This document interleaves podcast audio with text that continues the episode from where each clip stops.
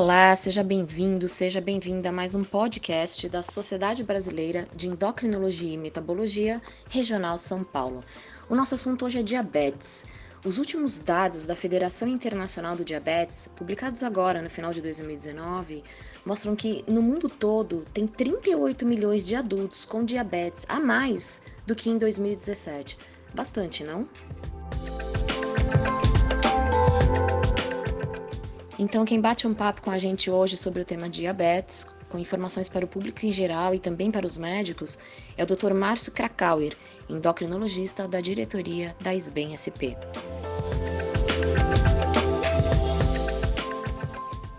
É, doutor, a gente está vendo, de acordo com os últimos dados da Federação Internacional do Diabetes, que as estatísticas estão crescendo né, acerca da doença. Por que, que isso está acontecendo? Bom, é, minha gente, é difícil a gente é, não falar do mais importante. Né? O mais importante é o estilo de vida. A gente sabe que o estilo de vida, é, por conta do conforto e da busca do prazer, vem piorando muito.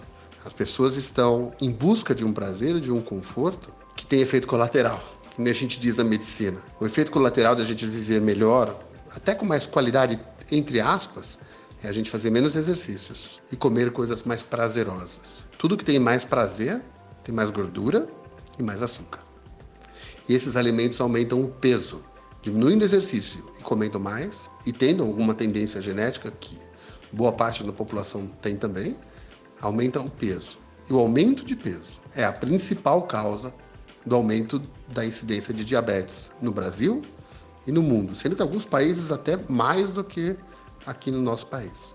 Então, realmente, o estilo de vida, o estresse também, eu acho que a gente deve considerar como uma ótima causadora ou pelo menos perpetuadora do processo, e isso é parte do dia a dia de todas as pessoas. Qualquer pessoa que eu atendo durante o meu dia de trabalho tem essas três questões para lidar: alimentação, atividade física e estresse, incluindo sono, que seria um problema importantíssimo.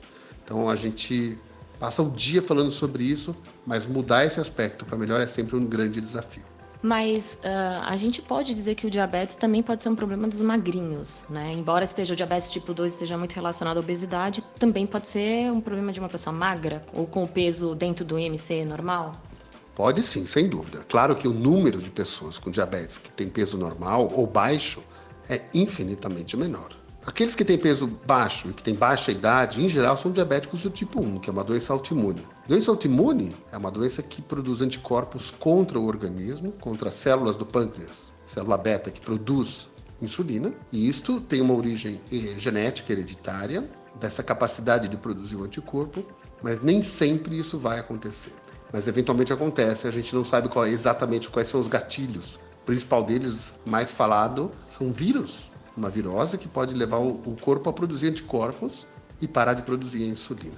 Então, esses indivíduos têm diabetes do tipo 1 e podem ser mais magros. Apesar de que um fenômeno que vem acontecendo nos últimos 20 anos, pelo menos, 15 anos, é o aumento de peso das pessoas com diabetes do tipo 1 e que tem genética para diabetes do tipo 2, pai, mãe, irmãos, tios, que se não tivessem esse processo autoimune, talvez tivessem diabetes tipo 2. E misturando os dois, o indivíduo tem o que nós chamamos de diabetes tipo 3, misto, não tem o um nome ainda, mas a gente pode dizer essas questões, que é um fenômeno extremamente comum já hoje em dia.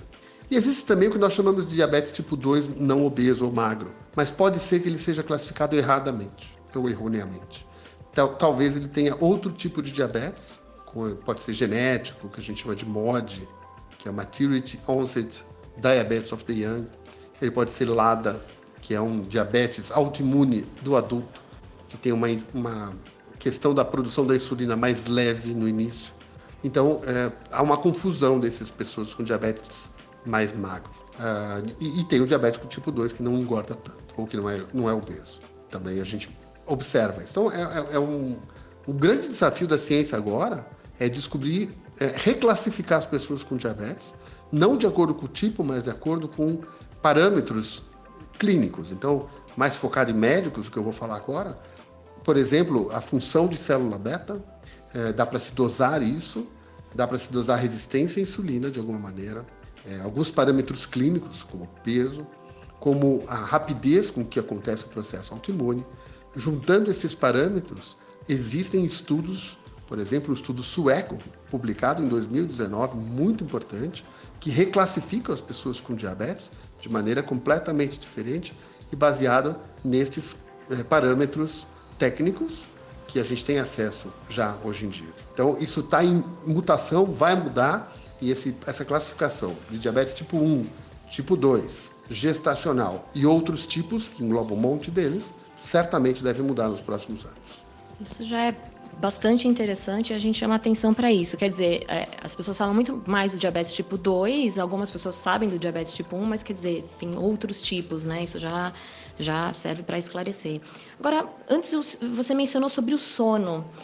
A apneia do sono é um fator que pode levar ao diabetes? Tem uma relação com o diabetes? Sim.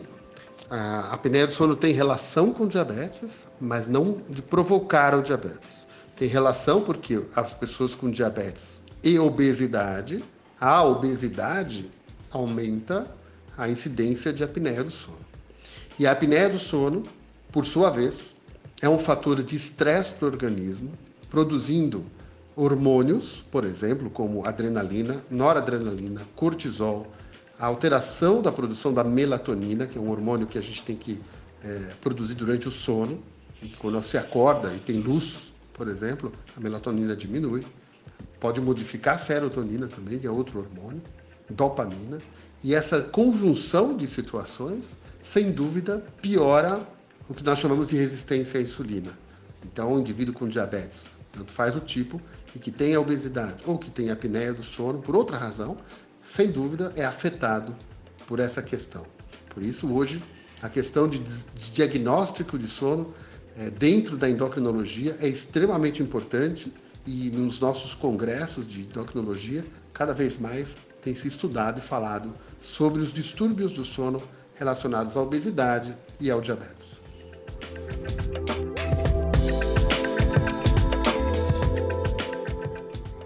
Essa foi a primeira parte do nosso bate-papo com o Dr. Márcio Krakauer sobre diabetes. No próximo episódio, ele fala sobre os estigmas que cercam o diagnóstico, o impacto na família, as crianças e adolescentes com diabetes e outros pontos relevantes. Aguarde e não perca!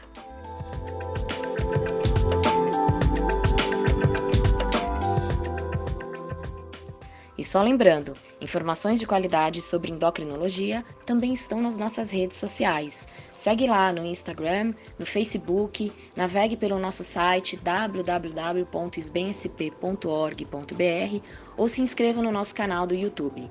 Eu sou Regiane Quereguim e esse podcast tem a curadoria de conteúdo da Gengibre Comunicação. A edição de áudio é da agência Trovari. Até o próximo episódio sobre diabetes aqui no podcast da SBEM SP.